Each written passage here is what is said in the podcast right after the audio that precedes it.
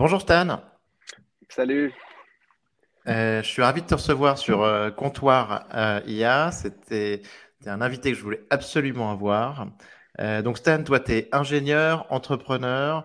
Tu as travaillé, tu as créé Totem, une boîte d'analytics il y a longtemps. Tu as travaillé chez, Stripe.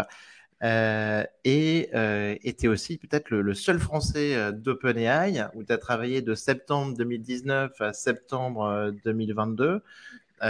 Donc, donc génial. Donc, euh, donc, tu es parti euh, juste avant euh, ChatGPT, en fait, alors, Stan? Euh, ouais, quelques, un mois ou deux avant, en effet. Un mois ou deux. Et j'étais pas le seul français, il y a quelques autres français chez OpenAI. Mmh. Les Français sont, ah, sont, forts en IA, donc, donc on en a un peu partout. Trop bien. Alors, j'ai vu que j'ai vu une interview là de, de Sam Altman par Lex Friedman qui disait que Sam approuvé toutes les embauches aussi euh, de, de personnellement. Donc, euh, donc c'est lui qui t'a embauché? Tu l'as, tu l'as rencontré au début de ton aventure là-bas? Euh, Non, pas particulièrement parce que moi, j'ai rejoint OpenAI seulement, il me semble, hein, il me semble quelques mois après que Sam Altman devienne vraiment opérationnel dans OpenAI. Donc c'était. ah oui. Mhm. Je pense qu'il était encore en train de, de, ramp up sur sa sur sa fonction. moi, j'ai rejoint OpenAI surtout à travers Greg Brockman, avec qui j'avais travaillé chez Stripe. Et à hmm. travers cette relation, j'avais appris à connaître Ilia et euh, on avait euh, pas mal discuté euh, à l'époque. et moi, c'était, j'avais, je commençais à m'intéresser au domaine. Et je voulais hmm. m'intéresser aux maths et à l'intelligence artificielle. Et c'était un sujet qui intéressait OpenAI et Ilia en particulier. Et donc, c'est à travers ces discussions qu'au finalement, j'ai trouvé mon chemin chez OpenAI. Excellent. Euh, Ilia, donc, qui est directeur scientifique d'OpenAI qui est une, une énorme euh, pointure et, et qui, a, qui, a, misé très gros, si j'ai bien compris, sur le, sur le deep learning. Euh, il a misé euh, très gros euh, toute sa carrière sur le deep learning. Hein. C'est lui qui, mhm. a, qui a travaillé sur AlexNet au tout début avec Alex, je ne me souviens plus de son nom de famille, et Jeff Hinton.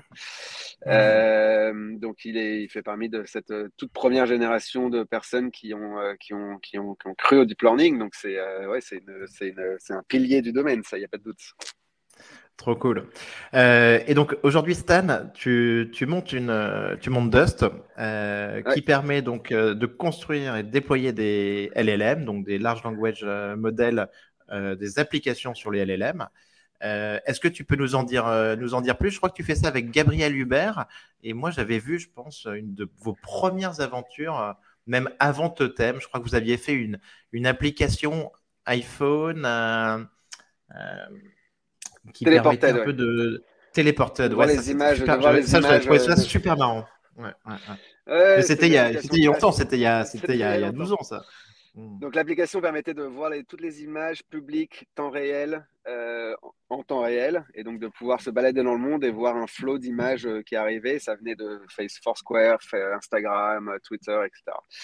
Euh, oui, donc, ça, ça c'était très... le, le, concept était marrant, ça c'était cool. Et donc euh, avec Gabriel, alors déjà c'est ça. Ouais. Avec Gabriel, il s'avère que quand tu donnes des super pouvoirs comme ça aux gens de pouvoir se téléporter n'importe où dans le monde, euh, malheureusement, euh, la plupart des, des personnes n'ont pas beaucoup d'imagination. Et donc, c'est vrai que l'app était très marrante, mais pas très sticky. Donc, euh, les utilisateurs allaient voir chez eux, allaient voir peut-être un événement qui se passait et revenaient, revenaient pas. Donc, on avait pivoté vers des, vers des, progressivement, on avait pivoté vers des analytics sur Instagram. On peut voir le, on peut imaginer le chemin entre les deux. Donc, on avait fait cette aventure de pivot successif et on avait fini par avoir une belle, une belle petite boîte, enfin, une belle startup qui marchait bien avec un product market fit sur les Instagram, euh, sur les analytics sur Instagram à l'époque. C'était il y a longtemps, c'était il y a 10 ans. Et, euh, et, alors, fast forward, et maintenant donc euh, Dust, alors Ouais, alors on moi j'ai quitté OpenAI avec la, la, motivation suivante est simple, hein, c'est de se dire ces modèles sont déjà incroyablement performants pour certaines tâches. Euh, on est loin d'être GI, hein, on pourra creuser sur, euh, sur cette question-là euh, dans le podcast évidemment, mm. mais ils sont déjà extrêmement performants pour plein de tâches utiles et probablement des tâches qui apportent une valeur économique. Néanmoins, si on se place en septembre de 2022, euh, leur déploiement dans le monde est, reste resté très limité. Aujourd'hui, c'est, je pense, encore le cas, hein, comparé au potentiel de la technologie, le déploiement de ces modèles aujourd'hui reste très limité, même si ChatGPT a fait un, a fait un énorme spike de, d'usage et de notoriété. Et donc la motivation était de se dire, bah, euh, ça y est, c'est plus un problème de, autant de recherche. Alors il y a toujours de la recherche à faire pour arriver à créer de l'intelligence artificielle généralisée. Euh, c'est le Graal évidemment, mais pour vraiment avoir un impact sur la société, c'est plus autant un problème de recherche qu'un problème de produit. Et donc, euh, mhm. pourquoi pas aller retourner au, charbon d'une certaine manière et euh, essayer d'aller faire cette exploration produit. D'accord, de, l'applicatif en fait. Quoi. Hmm, ouais. exactement. Et Dust, dans sa première instance, c'est en effet, comme tu l'as décrit, une plateforme qui te permet de définir des, ce qu'on appelle des LLM ou des Large Language Model Apps. Donc, c'est un petit layer d'orchestration au-dessus du Large Language Model pour le spécialiser sur une tâche particulière. C'est-à-dire que, imaginons qu'un workflow demande d'aller chercher de la donnée dans une source de données A, de faire un step de réflexion, d'aller chercher une donnée dans, une source de données B faire, et de générer une réponse. Euh, ces modèles sont très stochastiques, donc créer ces apps au-dessus permet de, rendre ces modèles un peu plus prédictibles et donc plus utiles, d'essayer de, de, les, transformer en outils plutôt qu'en pure magie, d'une certaine manière. Donc c'est le point de départ de, Dust. Aujourd'hui, euh, évidemment, il est très tôt, on, commence tout juste et, euh, notre vision évolue avec, euh, avec ça. Là où on pense qu'il y a un énorme potentiel, évidemment, c'est dans le, dans le monde de l'entreprise. Et donc, dans le monde de l'entreprise, les, les large language models apportent une, une, une, rupture intéressante, qui est la suivante. Mm-hmm. C'est qu'ils apportent le potentiel de déconnecter la manière dont l'information a été créée et la manière dont elle a été stockée. par exemple, j'ai fait un message sur Slack ou j'ai écrit un document dans Notion ou j'ai écrit un email ou j'ai euh, un call qui a été enregistré dans Gong, etc., etc. De la manière dont elle est consommée. Euh, consommer de l'information dans l'entreprise, c'est un problème qu'on a tous euh, ressenti comme un problème. Bien sûr. Mmh. Par exemple, tu rentres sur un nouveau projet, tu veux apprendre tout ce que tu peux apprendre sur le projet tu vas commencer à chercher dans Notion, dans Drive, dans Slack, etc. Et tu ne sais pas si ce que tu lis est euh, à jour, tu ne sais pas si ce que tu lis est vétuste, tu ne sais pas si ce que tu lis est correct. Et donc, tu passes beaucoup de temps à essayer de créer cet état. Et donc, les larges language modèles apportent la, une, un, potentiel génial qui est de se dire, bah, en fait, maintenant, on est dans un monde où on peut envoyer un agent, un modèle, lire toute l'information qui a jamais été créée à propos d'un sujet et répondre à la question de manière factuelle, avec du coup une, connaissance de ce qui est à jour, de ce qui n'est pas à jour, etc. Et même détecter peut-être, euh, ah, euh, j'ai vu que cette source d'information est celle-là, avec son contradictoire, etc et euh, se faire en choisissant la manière dont on veut consommer l'information. Par exemple, si je pose une question, je peux demander au modèle de m'y répondre en une phrase, en un paragraphe, en une page ou en un document de 10 pages. Donc, euh, cette capacité de déconnecter la manière dont l'information a été créée et, euh, stockée et la manière dont on la consomme semble être hyper intéressante. Et donc, c'est un peu la direction vers laquelle on se dirige pour juste décrire un mmh. peu là où on en est très rapidement. Donc, en plus de cette, euh, cette engine d'exécution d'app, qui, sont, où on peut créer euh, des workflows un peu customisés, on a ajouté un concept de data source. Une data source, c'est un, un, semantic search engine, mais qui est complètement managed. Donc, il y a, on envoie juste des documents dedans, le chunking, on pourra, je pourrais rentrer dans les détails techniques de ce que ça veut dire, mais le découpage des documents, l'embedding de ces documents avec des modèles pour pouvoir faire de la semantic search est fait automatiquement pour nos utilisateurs. Et donc, ce substrat-là, euh, la capacité de définir des apps et l'accès aux data sources euh, va, va, être un substrat intéressant pour faire une exploration produit dans le domaine de l'entreprise. Parce que c'est vrai que si tu veux faire des, des, des, produits dans le domaine de l'entreprise, si tu n'as pas accès à la donnée de l'entreprise, tu travailles un peu hors sol. Donc, c'est important d'avoir les deux, cette euh, forme de customisation, euh, de pouvoir définir des workflows qui sont intéressants pour l'utilisateur et l'accès à, la donnée d'entreprise. Donc, voilà euh, la direction dans laquelle Donc, à la fois, bien. Donc, à la fois, donc, les données de l'entreprise et, les, et, les, et la puissance des modèles en dessous, en fait, c'est ça. Exactement. très bien. mais non, la vision, la, vision générale, c'est à dire on aimerait bien devenir le Productivity OS for Smart Teams. Donc, euh, ça sera hmm. sûrement, euh, ça consistera sûrement de produits packagés qu'on créera nous-mêmes. Par exemple, pouvoir répondre à des questions euh, sur la base de modèles qui analysent toute la donnée nécessaire pour, pour le faire. mais aussi peut-être laisser à nos utilisateurs la capacité de définir des workflows spécifiques qui sont très spécifiques à l'entreprise. Donc, ce sera un mix ouais. des deux. Ah, écoute, génial, parce que c'est sûr qu'aujourd'hui, on sait très bien que toute entreprise euh, voulant rester compétitive euh, veut, son, propre modèle, veut toucher à ça. Et donc, peut-être que c'est pas la peine de réinventer la roue et que votre solution fait sens. Et de l'autre côté, par rapport à ce que tu décris, mais c'est sûr que tout ce qu'il y a comme données, le, knowledge management, euh, le remplissage d'un CRM, toutes les données voix de l'entreprise, tout ce qu'il y a là-dessus, je pense qu'il peut y avoir une manière totalement révolutionnaire d'y accéder et de, la, partager. Super c'est sûr qu'il y a plein de choses à faire et le potentiel est, énorme, donc c'est très excitant. Hmm, trop bien. Euh, tu as déjà des, clients euh, ou des clients tests euh? Alors aujourd'hui, la plateforme est utilisée telle qu'elle par plein d'utilisateurs. On a, on a plusieurs milliers d'utilisateurs qui ont créé des centaines d'apps qui ont, sont déployées derrière API et qui sont probablement utilisées dans des admin panels au sein de boîtes, etc. Donc on a déjà hmm. pas mal d'usages. Euh, mais notre, notre vrai next step, c'est euh, probablement de, de faire une phase d'exploration de, avec des design partners qu'on va faire probablement avec des boîtes, euh, avec des boîtes françaises, de gens qu'on connaît bien, pour essayer de trouver les produits qui vraiment apportent une belle valeur. et à partir de là, et à partir de là les, les, les dérouler à une, à une plus grande audience après ça. Trop cool. Alors, repartons un petit peu dans, dans l'AI générative. Après, j'aurai d'autres questions qui, reviendront sur, sur Dust. Euh, donc, aujourd'hui, euh, donc, il se passe quelque chose de dingue dans l'AI générative. Euh, on parle d'une explosion cambrienne. donc, l'apparition soudaine à l'échelle des temps géologiques d'anatomie entièrement nouvelle, genre les, les vertébrés, qui étaient arrivés il y a 500 millions d'années. Donc, c'est des trucs qui se passent pas souvent.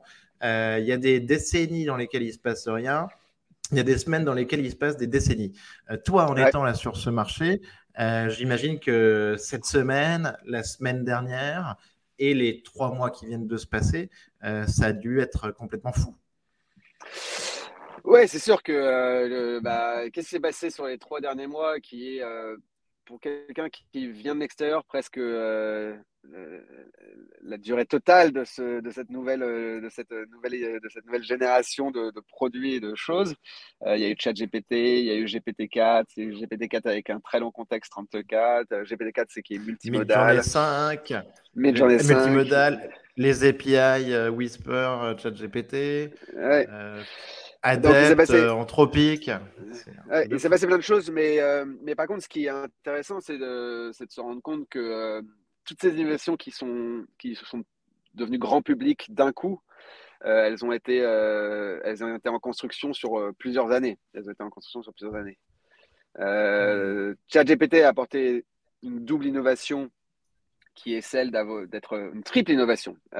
triple innovation, c'est un, une UI sympathique, euh, mhm. Deux, la gratuité. Et, trois, euh, le fait que le modèle soit euh, fine-tuné pour être très agréable et très conversationnel. Et c'est vraiment les trois ensemble qui ont permis de, de, de, trigger cette, cet engouement. Tu revenais sur la troisième innovation, Stan, donc le reinforcement learning by human feedback? Le fine-tuning du modèle? le, fine-tuning du modèle, c'est un fine-tuning euh, très probablement par euh, RLHF, donc euh, Reinforcement Learning from Human Feedback. Et donc, c'est une manière, ce qu'on appelle d'aligner les modèles et de les rendre plus utiles pour l'humain. Ce qui est intéressant, c'est que la capacité brute de ces modèles, la capacité à, faire des, à, à, summariser, la capacité à résoudre certains problèmes de mathématiques, la capacité à écrire du code, ces, ces capacités-là euh, étaient existantes, étaient disponibles dans l'API d'OpenAI depuis euh, assez longtemps. Euh, GPT-3 était déjà un modèle d'une assez bonne qualité. GPT 3.5, donc toute la génération GPT 3.5, Text DaVinci 3, euh, est dans l'API mhm. depuis six mois euh, et euh, avec ces capacités-là. Mais cette triple innovation d'avoir une UI conversationnelle, un modèle bien aligné et la gratuité a fait que le monde a ouvert les yeux sur, les, sur ce qui existait d'un coup. Hmm. Trop bien. Euh, je, vois, je vois très très bien. Euh, je partage tout à fait. Qu'est-ce que tu penses du côté un peu anthropomorphique de la conversation, du, du curseur, tu sais, qui donne l'impression qu'on a quelqu'un qui tape? Je pense que ça en fait partie, et c'est ce que tu décris, je pense, sur, sur l'UI, mais c'est quelque chose d'assez, d'assez bluffant, ça, d'assez smart. Oui, complètement. et et tu, tu mets le, tu dis anthropomorphique, c'est un, un, point très mm. intéressant. la manière dont ces, ces, modèles sont extrêmement anthropomorphiques. C'est vrai mm-hmm. qu'on quand, on, quand on imagine l'intelligence artificielle, on imagine quelque chose où on pose une question et le modèle, euh, le modèle euh, réfléchit dans son coin et nous donne une réponse. Et il s'avère que très souvent, pour avoir les meilleures performances euh, de ces modèles, la manière de les utiliser nous amène à les utiliser un peu comme si c'était des humains. Par exemple, quand on essaie de résoudre des problèmes de maths avec des modèles, on a de bien meilleures performances quand on demande au modèle de prendre le temps de créer une explication plutôt que de donner la réponse directement. Euh, et ça, c'est pas très intuitif. Quand on imagine une machine, on veut poser une question, avoir une réponse. Et il s'avère que ces nouvelles machines-là, pour euh, avoir de meilleures réponses, il faut leur poser une question en leur disant en même temps, prends le temps de réfléchir un petit peu avant de me donner une réponse. Et ça, c'est euh, un côté très anthropomorphique qui vient du fait que ces modèles sont entraînés sur de la donnée qui a été générée par l'humain. Et donc, ils ont un caractère très anthropomorphique qui est très, très intéressant comme, notion. Trop bien. Euh, donc, dans la foulée, euh, très bonne transition. La question classique est-ce que ChatGPT euh, passe le test de Turing, selon toi? Bah, Ça dépend. C'est ce qu'on définit dans. c'est un, un, mot hyper galvaudé, le test de Turing. Ça dépend ce qu'on définit comme le test de Turing je ne suis pas expert dans la définition des différents niveaux de, de, de tests de Turing, mais euh, en tout cas, une distinction que je peux, que je peux faire ici, c'est qu'on pourrait considérer un test de Turing faible et un test de Turing fort. Euh, test de Turing faible, c'est on prend quelqu'un euh, au hasard dans la rue et on le met face à un ordinateur et on lui demande de discuter avec un humain, de discuter avec une machine et d'essayer de distinguer l'humain de la machine. Euh, si cette personne ne sait même pas qu'il est en train de nécessairement, enfin, enfin n'a pas de notion spécifique des euh, limitations de la technologie, etc., il est tout à fait possible que, euh, hmm. que les modèles actuels passent ce test de Turing faible. Un autre exemple de, de, test de Turing faible, par exemple, si on prend des articles de journaux et on, sur un sujet quelconque et qu'on les coupe et qu'on laisse les modèles compléter euh, l'article de journal, c'est très dur de distinguer la, le vrai article de ce que le modèle a généré.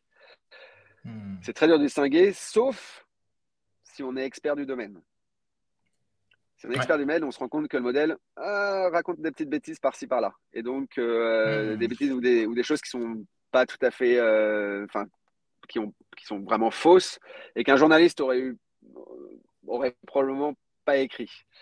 Euh, donc encore, c'est là où on peut définir le test de Turing fort. Le test de Turing fort, c'est euh, un test de Turing d'une certaine manière adversarial, quoi, où on prend, un on prend un expert du domaine dont le but est de euh, vraiment utiliser son expertise pour essayer de définir s'il a en face de lui un autre expert ou la machine.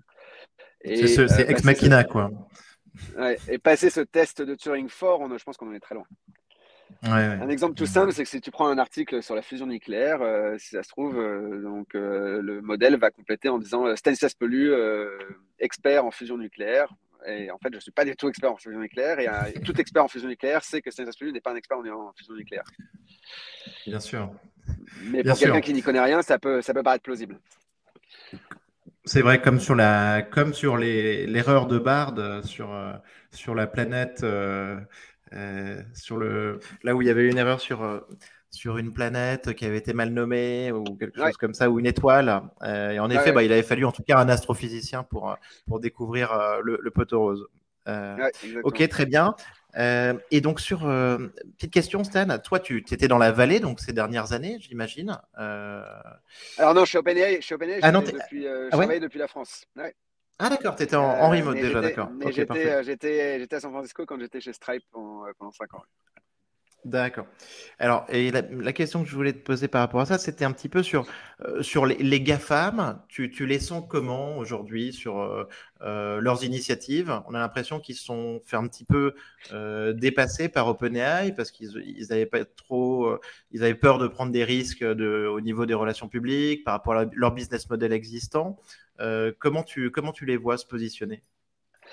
Mais c'est, euh, en effet, euh, je pense que Microsoft a fait un pari extraordinaire euh, avec son partnership avec OpenAI. Je pense que Google a, a, pas probablement pas pris assez de, de risques et c'est, un peu fait piquer par le, par le, par le, par la, par la guêpe mhm. OpenAI.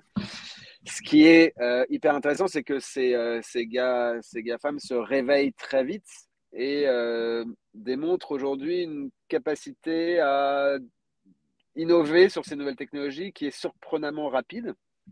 Mhm. Donc c'est pas, euh, par exemple, on, voit euh, donc euh, GitHub Copilot, évidemment,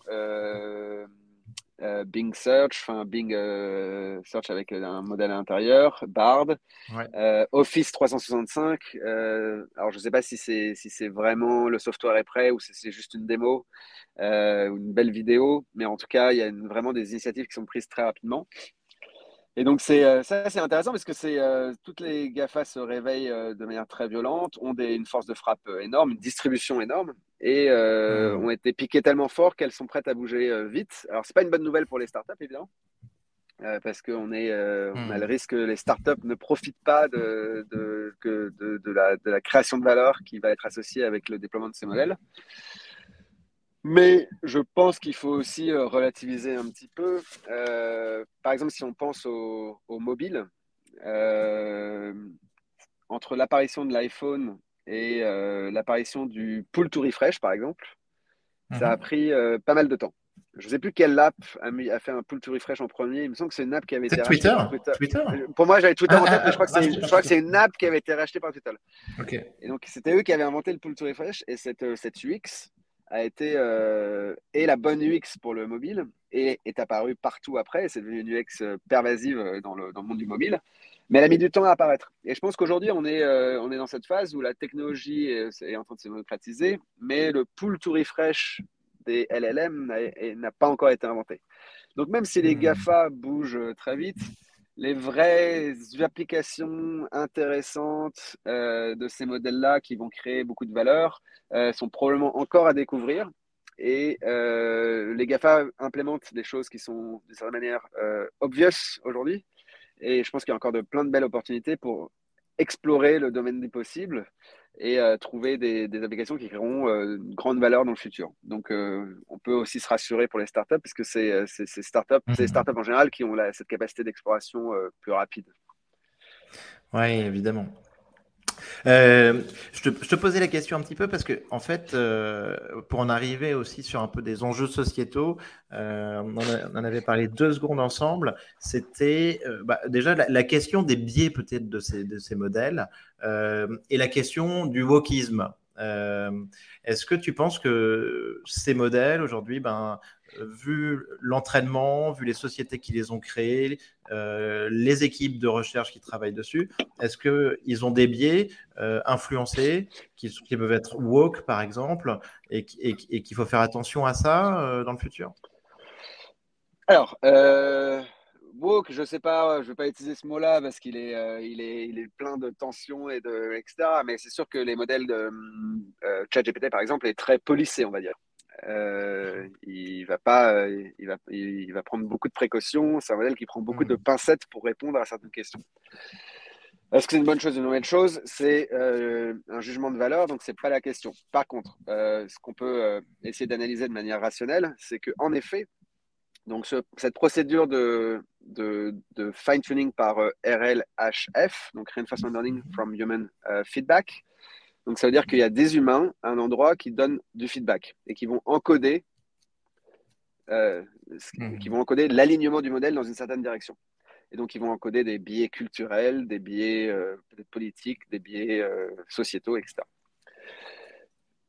Tout ça, ça veut dire que les GPT en effet, est, un biais qui est décidé ou qui est contrôlé par OpenAI qui est euh, aujourd'hui et donc qui est une poignée de personnes qui sont tous au même endroit, tous à San Francisco et qui ont une vision du monde qui est euh, la leur et qui est forcément pas partagée par le reste du monde.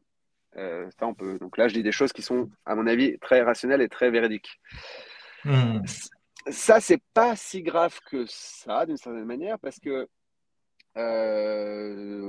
l'utilisateur est libre d'utiliser le modèle ou pas, et ça lui plaît ou pas. Là où il y a un risque un peu plus gros, c'est que ces modèles sont quand même très utiles et les gens les utilisent beaucoup. Et donc, on peut imaginer que sur les années, voire même sur les mois à venir, euh, la quantité de textes créés sur Internet euh, par les modèles va augmenter drastiquement. Bien sûr. Et, donc, on peut imaginer un monde où dans quelques années, euh, le texte qu'on lira sur Internet sera dans une grande mesure, une mesure moyenne ou dans une mesure non négligeable en tout cas, généré par ces modèles. Et c'est là où il y a vraiment une espèce de, de contamination de l'Internet par du texte qui a un certain biais culturel qui est très spécifique. Et donc, c'est euh, quelque chose qui va probablement euh, influencer, euh, influencer la culture, notre culture en Europe, de manière non négligeable. Est-ce que c'est la fin du monde? Je ne sais hmm. pas. Euh, le cinéma américain a joué ce même rôle-là. Euh, ça a été un outil d'insémination de, de, culturelle euh, incroyable qui a été détenu par une poignée de personnes toutes au même endroit à Hollywood pendant de longues années, pendant de longues décennies. Donc on l'a déjà, on l'a déjà vu. Là, le, bon, c'est quelque chose de. Est-ce que c'est regrettable Est-ce que c'est bien? C'est une question qui est politique d'une certaine manière, mais on est déjà passé par là. Mais il faut comprendre que, en effet, si une grosse partie du texte sur Internet est générée par ces modèles, c'est du texte qui va venir avec une forme de biais culturel qui est, euh, très spécifique. Ok. Euh, sur tout ce texte généré, ce principe de cette IA générative, en tout cas, elle génère beaucoup facilement à profusion euh, et tout le monde peut le faire justement à partir des, des solutions existantes. On risque d'avoir donc un afflux immense de textes, un afflux immense d'images et de vidéos qui peuvent quasiment, euh, euh, qui vont certainement dépasser très très vite l'existant, euh, non généré de cette manière-là.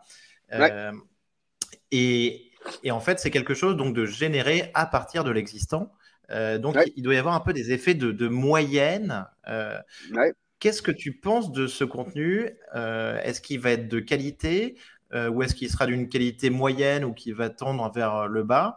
Et ensuite, est-ce qu'il est possible ou est-ce qu'il faut essayer d'être capable de l'identifier? Alors, euh, en effet, si on imagine que dans euh, deux ans, la moitié d'Internet a été générée par euh, un modèle existant aujourd'hui, ça veut dire que le contenu, la moitié du contenu d'Internet sera, non pas que le contenu d'Internet est de fortement de très haute qualité tout le temps, mais sera au niveau du modèle actuel. Et donc, les modèles suivants, on va les réentraîner sur ce texte-là, qui sera de la qualité qu'il est, avec des inaccuracies, des fallacies, des hallucinations, etc. Et donc, on risque, il y a un risque, de, en effet, de, de regression to the mean, d'une espèce d'attracteur hmm. vers euh, cette espèce de premier modèle qui, va, qui a été euh, l'incubation d'une génération de textes à grande échelle sur Internet et euh, pour être, créer un attracteur duquel on ne peut pas se sortir. Et donc, les modèles, les modèles suivants ne vont pas devenir forcément meilleurs parce qu'ils vont être entraînés sur de la data qui a été générée par un modèle. Donc, ils vont juste cloner le modèle existant. Et euh, même s'ils sont plus gros, plus forts, euh, si, la si la donnée est mauvaise, enfin, mauvaise donnée à l'entrée, mauvaise donnée à la sortie. Il n'y a, pas de, a pas de magie. Bien sûr. Mmh. Donc, ça, c'est c'est hyper intéressant. Un autre, une autre manière de voir ce problème qui est, qui est aussi très intéressante, c'est Copilot, par exemple. Euh, Copilot est extrêmement utile pour un développeur euh, expérimenté. Parce qu'un développeur expérimenté, ça lui prend quelques millisecondes euh, de juger l'utilité ou la véracité d'une complétion par Copilot. Et donc, il l'utilise pour toutes les tâches mondaines d'écriture de code. Et c'est très bien repéré quand la tâche est un peu plus précise. Et peut-être à ce moment-là, décide de lui implémenter la chose. Euh, si on prend un développeur euh, peu expérimenté, il va probablement euh, se baser sur Copilot beaucoup plus. Et donc, le niveau des développeurs va, être, encore avoir un attracteur vers Copilot en termes de niveau du hmm. code qui est généré. Et donc, c'est vrai que tout ça, c'est des phénomènes de, de, ouais, de, regression to the mean, de moyennisation hmm. du contenu et de même de la compétence des, des humains qui est une question intéressante à hmm. considérer. Inquiétant, je ne sais pas, mais très intéressante à considérer. Hmm. On, est tous, euh, on, est, on, est, tous, libres de ne pas les utiliser et de faire, euh, de faire, euh, de faire, d'utiliser notre sens critique, etc. Mais c'est vrai que c'est tellement facile de, de voir quelque chose, hmm. ça semble crédible et de l'utiliser sans trop réfléchir, que c'est sûr que ça va être un problème dans le futur. Ouais, complètement. Euh, alors, bah, aussi, je voulais te, poser la question justement de peut-être de la des enjeux de souveraineté euh, là-dessus et des enjeux de, sécurité. Euh, on était à, France Digital Day où il y avait un événement sur l'IA, la data, le Web 3 qui était très intéressant. et justement, j'ai pu voir sur le, le panel que tu échangé avec une panéliste qui, qui, qui, présentait l'argument de dire qu'aujourd'hui, euh, il fallait faire attention parce qu'il y a plein d'entreprises, plein de salariés dans des entreprises qui, euh, qui balancent euh, tout simplement le plan stratégique de leur boîte dans le chat GPT pour trouver des solutions et grosso modo avoir un assistant qui fait, qui fait leur travail de réflexion, de, de consultant sur ce sujet. Et ce qui peut et donner un exemple assez, assez dingue, hein, qui était euh, l'envoi d'un morceau de code euh, GitHub dans le chat GPT et derrière euh, le fait de le recevoir en retour quelques, jours plus tard. donc on peut avoir quelque chose qui, semble assez dangereux là-dessus sur à la fois bah, la sécurité des entreprises et la souveraineté. Tu penses qu'il faut comment tu penses qu'il faut jouer avec ça? Est-ce qu'il faut avoir une hygiène ou est-ce que c'est euh, aux entreprises de, mettre en place euh, des règles? Alors, attention, le... envoyer un bout de code et qu'il ressorte dans le ChatGPT quelques jours après, ça, c'est c'est pas vrai parce que le modèle il est fixé, il apprend pas au fur et à mesure. Par contre, ce qui est vrai, c'est que quelqu'un peut avoir écrit du code sur GitHub dans le passé et se retrouver à voir son propre code ressortir par ChatGPT parce que a alors, entraîné sur, euh, sur ce code-là. Et, ce code donc il ressort. Bien sûr. Il, il, ressortira pas avant l'entraînement. Donc l'entraînement, ce qui veut dire du, du modèle au, du modèle complet. Donc ce qui et il n'est pas entraîné tous les jours. Il va être entraîné euh, euh, tous les tous les ans, par exemple. Alors, le but, ou à la sortie d'un nouveau modèle voilà, certains nouveaux modèles. Aujourd'hui, ils sont relativement figés. Euh, d'ailleurs, mhm. euh, dans la documentation d'OpenAI, on voit les dates de fin de training. Euh, après, c'est évidemment un sujet de recherche hyper intéressant de maintenir ces modèles à jour et d'avoir un, entraînement plus continu. Mais ça reste aussi une question de recherche assez ouverte. On ne sait pas très mhm. bien faire ça. donc, pour l'instant, ils sont figés et donc, euh, la, la, régurgitation de code, c'est à travers euh, ce training-là. Donc, c'est du code qui existait sur GitHub, qui peut avoir une licence, par exemple GPL, où on n'est pas censé euh, l'utiliser pour des raisons commerciales ailleurs. Et il s'avère que ah, c'est régurgité par ChatGPT. Or, ChatGPT est payant, en tout cas pour une, une panoplie d'utilisateurs. Et donc, c'est une utilisation commerciale. Et donc, c'est en, en, breach de la licence du code. donc, ça, ça peut arriver. Sur la question de euh, les gens au sein des entreprises envoient le plan stratégique de la boîte pour essayer de brainstormer avec ChatGPT, je pense qu'il faut il faut pas euh, faire preuve de trop de peur non plus. L'incentive pour euh, les providers de modèles est de ne pas créer d'incidents énormes là-dessus. Hmm. Cela étant dit, quand on utilise ChatGPT, on accepte que la donnée puisse être utilisée pour le réentraînement des modèles. Donc, hmm. en effet, dans ce cas-là, quand on utilise ChatGPT, le produit, hein, pas le, nécessairement le modèle, parce que si on utilise l'API d'OpenAI, aujourd'hui, par l'API, OpenAI est très conservateur, a, fait un changement assez récent, et très conservateur. Ils, ont, euh, ils effacent toute la donnée au bout de 30 jours, donc ils la gardent pour des raisons de debugging, et ils ne réentraînent pas sur la donnée qui est passée par leur API. Donc, ça veut dire que dans un domaine d'entreprise, en effet, utiliser ChatGPT, probablement pas une bonne idée, utiliser des large language models qui puissent être providés par euh, OpenAI où il y a une bonne compréhension de ce qui va se passer avec la donnée, pas nécessairement un problème. Ça n'a pas grand-chose de différent que d'utiliser Google Drive ou Notion ou Slack où la donnée en effet part aux États-Unis, mais l'incentive du provider est de la garder privée. En passant par Dust, par exemple. En passant par Dust. D'accord. non, mais, non, mais, mais, la limite, mais la limite que tu donnais est intéressante et je n'étais pas au courant que, donc, sur, euh, que via l'API, en effet, oui, euh, les, les, données n'étaient pas réutilisées, contrairement à sur ChatGPT où elle pouvait, ou en tout cas, on ne sait pas ce qu'on ce qu'on en fait. Voilà. En fait, c'est l'émergence de ChatGPT qui a, avec énormément d'utilisation, qui a donné ce qu'on appelle une data flywheel pour OpenAI. C'est-à-dire qu'ils ont énormément de trajectoires qui sont générées où les humains critiquent, les humains peuvent annoter, dire c'était bien, c'était pas bien. Donc, avant, OpenAI se réservait le droit d'utiliser la donnée de l'API pour réentraîner le modèle. Aujourd'hui, ils ont dit bon, ça y est, on a ChatGPT, on a des centaines de millions d'utilisateurs, on a notre source de données euh, mmh, infinie d'une certaine manière, donc on peut commencer à être très plus euh, conservateur et, B2B centric sur l'API. Donc, euh, ah. il y a une distinction aujourd'hui entre ChatGPT le produit et OpenAI en tant que fournisseur de modèles. Très bien, c'est clair. Euh, super intéressant. Euh, autre question, Stan. Comment est-ce que tu vois un peu l'impact sur, sur l'emploi? Est-ce que tu penses qu'on va assister à un grand remplacement ou est-ce que tu vois une, vision collaborative euh, avec ces outils qui seront des assistants et qui vont nous aider à faire plus, plus rapidement moi, je ne je, je, crois pas à la, à, la, à la, théorie ou à la crainte du grand remplacement du tout. Hmm. J'ai du mal à ces modèles sont, très forts à certaines tâches assez limitées. Et donc, c'est des tâches, c'est des, des, capacités qui vont permettre euh, de rendre les knowledge workers plus efficaces. Donc, ça va avoir un impact sur le marché du travail, évidemment. Hein. Mais euh, je ne pense pas qu'on remplace l'humain. On va juste l'amplifier. Hmm. Euh, et ça, c'est toutes les technologies, toutes les vagues de technologies ont eu cet effet-là. L'arrivée de l'ordinateur dans l'entreprise, a euh, créé un boost de productivité qui a rendu euh, certains humains beaucoup plus efficaces et a déplacé certains jobs en conséquence. Euh, le job de secrétaire, tout le monde avait un, ou une secrétaire à l'époque. Aujourd'hui, plus grand monde en a parce hmm. qu'on utilise un calendrier et une boîte mail. mais c'est parce qu'on est plus efficace du coup dans notre travail et je pense que ça va, ça va se reproduire ici. les gens vont devenir plus efficaces. Certains, sur certains métiers, beaucoup plus, sur d'autres un peu moins. Euh, ça va déplacer un peu les masses, mais je pense que la société s'adaptera sans problème. Hmm, tout à fait. Donc oui, les, les secrétaires, euh, les ascensoristes, euh, quelques, quelques jobs comme ça, bon, bah, voilà, un déplacement est tant mieux parce que c'est de la faible valeur ajoutée. Et de l'autre côté, peut-être plus de production, plus de production, plus de production de code aussi par les développeurs pour des besoins toujours grandissants.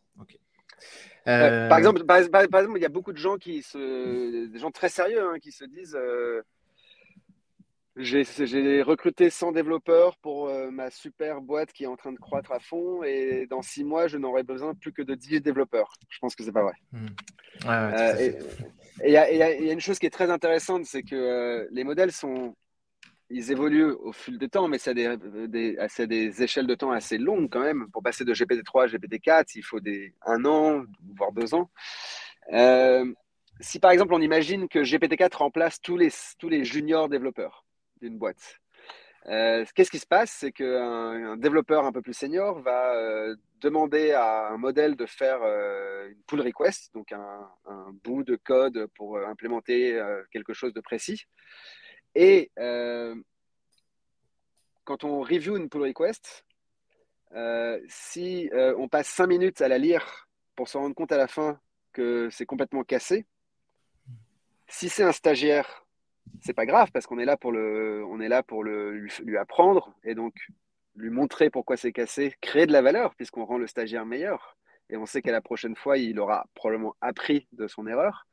Si c'est un, développeur qui est père, c'est un peu plus, euh, c'est un peu plus, euh, c'est un peu plus énervant parce qu'on s'attend à ce que quelqu'un qui est comme nous fasse, ne fasse pas des erreurs euh, qu'on considère être, qu'on nous on considère, mmh. considère évidentes. Si c'est un modèle qui a fait une erreur, c'est juste insupportable parce que c'est à dire qu'on a demandé à la machine de faire quelque chose et en résultat, elle nous a juste fait perdre 10 minutes. Donc je ne crois pas vraiment au remplacement. Je pense, je crois plus à la, au, par exemple aux stagiaires qui utilisent euh, GPT-4 ou euh, Copilot pour le rendre plus efficace, aller plus vite, lui donner des idées, le décoincer, etc. Mais c'est toujours lui qui sera maître d'aller jusqu'au bout du travail. Quoi. Ouais, très bien. Euh, c'est très clair.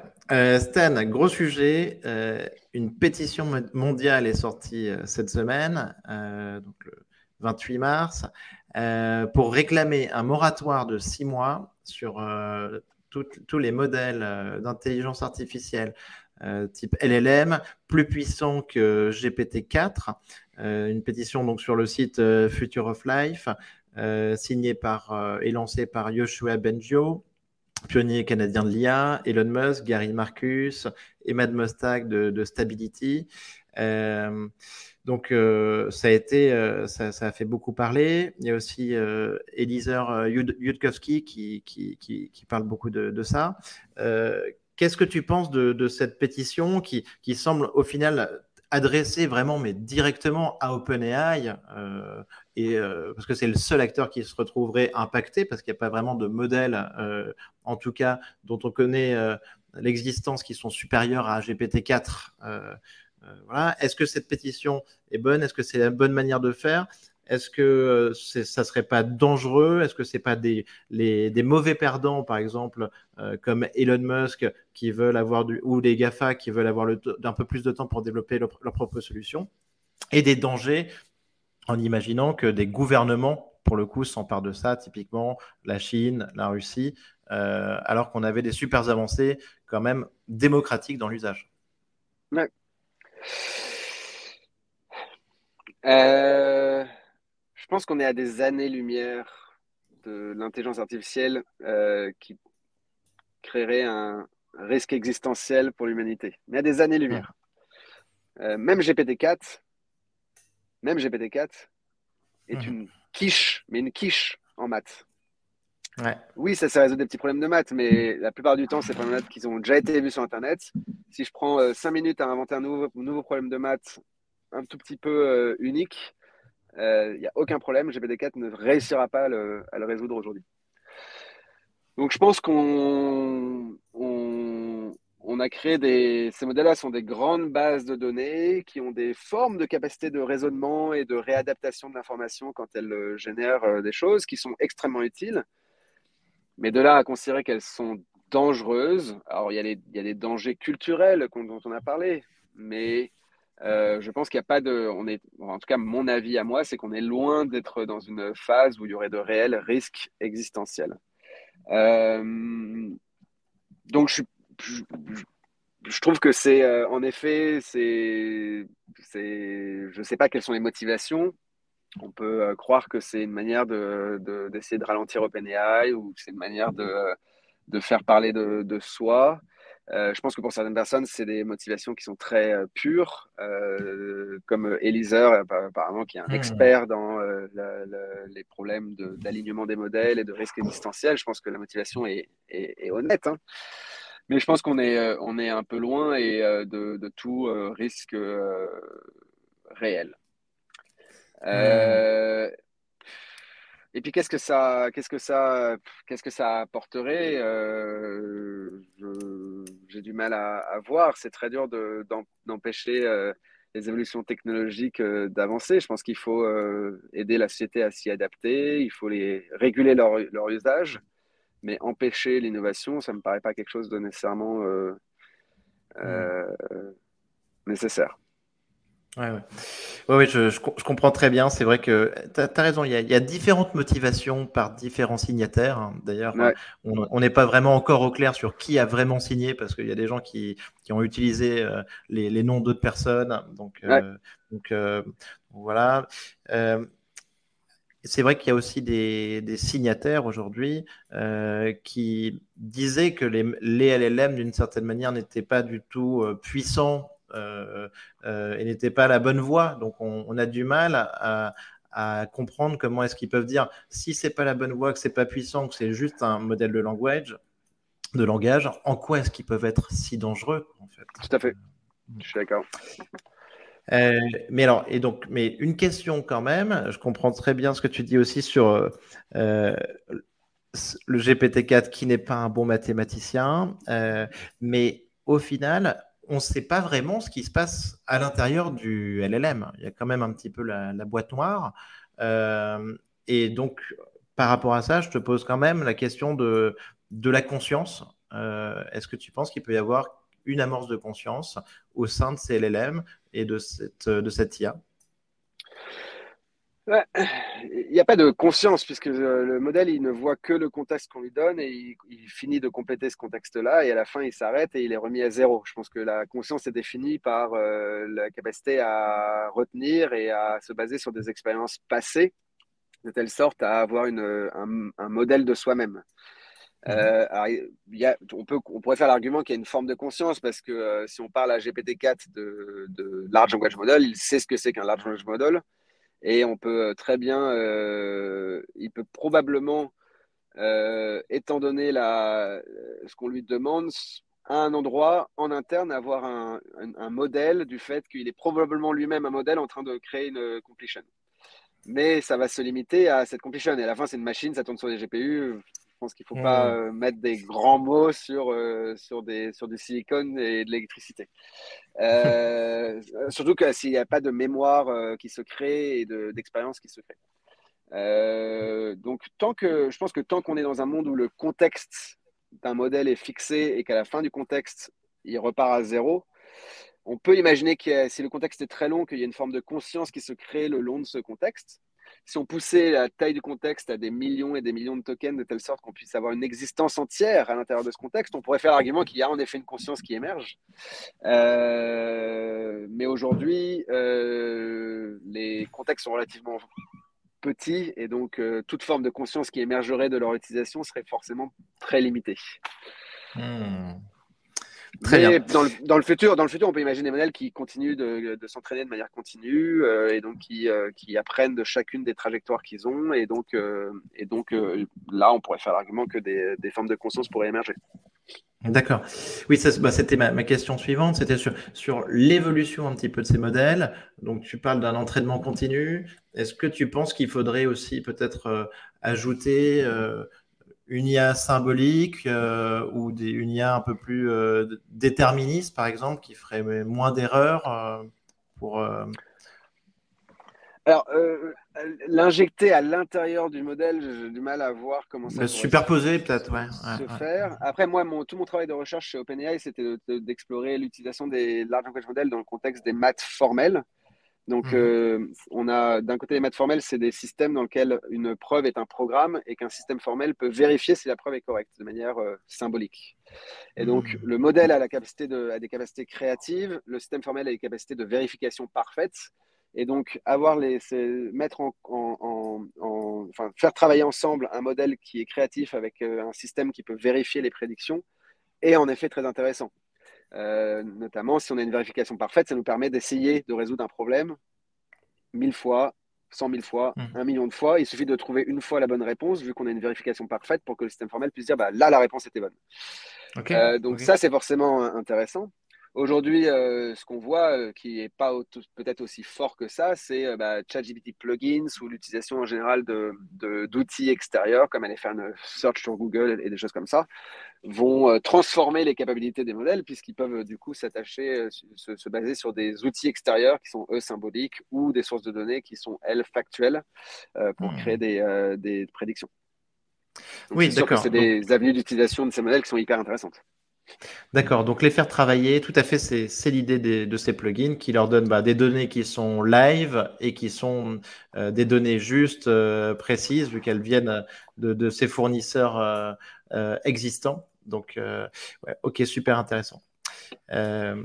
Stan, donc dernière question, c'est ta timeline pour l'AGI, donc l'intelligence artificielle générale, la super intelligence de ce que je, de ce que je comprends, tu vois pas ça à court terme euh, c'est très dur de prédire des timelines. Euh, par contre, on peut donner des, euh, idées pour, s'attaquer à cette question-là.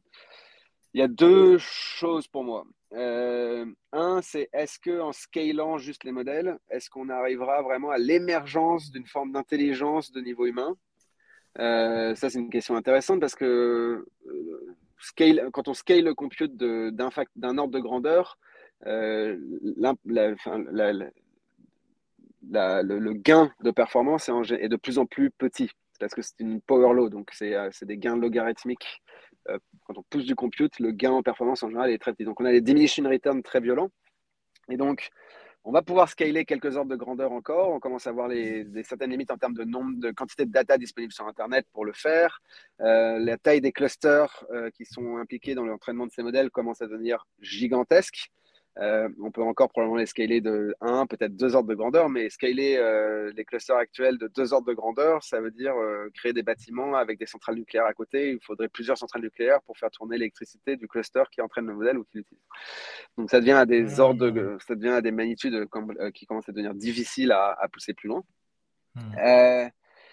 je pense que le, ce qu'on n'a pas eu encore dans le. Donc moi j'ai du mal à croire que juste scaler va nous amener à AGI. J'ai l'impression qu'il y a il manque encore une, une, une, innovation euh, de, scientifique. Euh, pour faire le parallèle, en fait, je pense qu'on n'a pas encore eu le moment AlphaGo des large language models. AlphaGo, c'est quoi? C'est euh, tout le monde disait à l'époque, la donnée d'entraînement est humaine, donc même si on fait un modèle parfait, il ne battra jamais le meilleur humain, puisque le meilleur humain génère la meilleure donnée sur laquelle il est entraîné. Et en fait, AlphaGo arrive et AlphaGo, euh, le niveau humain est là et AlphaGo passe à travers euh, instantanément. Pourquoi? Parce que le mmh. modèle est principalement entraîné sur de la donnée synthétique qui était générée par lui-même. On est capable de faire ça dans le domaine des jeux parce que les jeux sont très contraints euh, et donc on a le concept de self-play qui permet de générer de la donnée de qualité, qui permet d'améliorer le modèle et en se dédouanant même complètement de la donnée humaine, à la fin, c'est Alpha 0. Dans le monde des larges langages modèles, on s'entraîne sur Internet, donc on s'entraîne entièrement sur de la donnée euh, humaine, et on ne sait pas encore bien s'entraîner at scale sur de la donnée synthétique, c'est-à-dire que le modèle génère sa propre donnée d'entraînement. Pourquoi? Parce qu'on sait pas, le, modèle ne sait pas généralement bien vérifier ses propres prédictions. Euh, peut-être qu'il va se tromper, peut-être qu'il va, en essayant de dire est-ce que ce que j'ai prédit est bon ou pas, va dire bah, va se tromper dans sa prédiction. Et donc, on a des phénomènes de collapse où, euh, quand on essaie de générer plein de données synthétiques, bah, le modèle, la, capacité du modèle a tendance à, collapser, donc à descendre. Et donc, je pense que euh, c'est ce, ce, moment AlphaGo d'entraînement du modèle sur sa propre donnée est peut-être une des clés qui manque. C'est une des ouais, une possible clé qui manque pour arriver vraiment à un niveau d'intelligence qui puisse devenir surhumain. Et ça, on ne sait pas on ne sait pas quand est-ce que ça arrivera parce qu'on ne sait pas le faire aujourd'hui. Est-ce que c'est dans, est-ce que il y a certains labs qui savent déjà le faire? Est-ce que ça arrivera dans un an? Est-ce que ça arrivera dans dix ans? C'est dur à dire. Et donc voilà. Ok, c'est très clair, hyper intéressant sur cette donnée synthétique. Je te, petite question euh, juste sur les tokens dont tu parlais. Les modèles aujourd'hui ont été entraînés sur tout l'internet des données textuelles. Est-ce que les données photos, vidéos euh, sont inclus là-dedans ou alors jusqu'à maintenant non, et GPT-4 est le premier modèle qui est multimodal. Alors il n'est pas encore euh, disponible, donc je ne sais même pas si celui qui est disponible aujourd'hui est vraiment multimodal dans son entraînement, même si dans l'inférence, donc dans son utilisation aujourd'hui, c'est pas disponible d'utiliser, euh, de mettre dans le contexte des images. Mais hmm. GPT-4 euh, est en effet, d'après ce que OpenAI a, montré, un modèle multimodal où il est entraîné sur le texte et les images.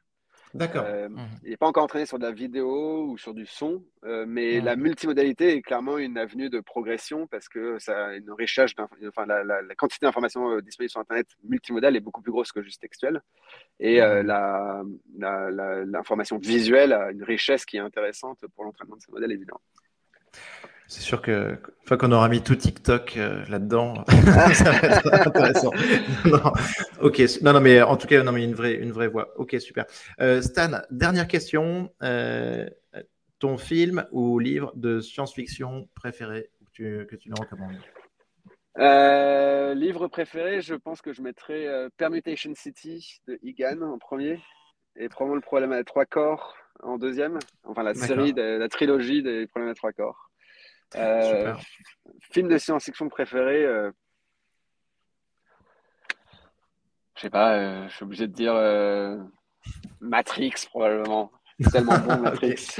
Ah bah, écoute, je partage, je partage. J'aurais dit, je dirais la même chose. J'avais pas vraiment révélé mon choix, mais Matrix, je suis totalement super. parfait. Merci beaucoup, Stan. C'était un plaisir. Merci à toi. pour Et moi je aussi. Te dis... Merci beaucoup. À très bientôt. Merci, à très bientôt. Au revoir. Bye bye.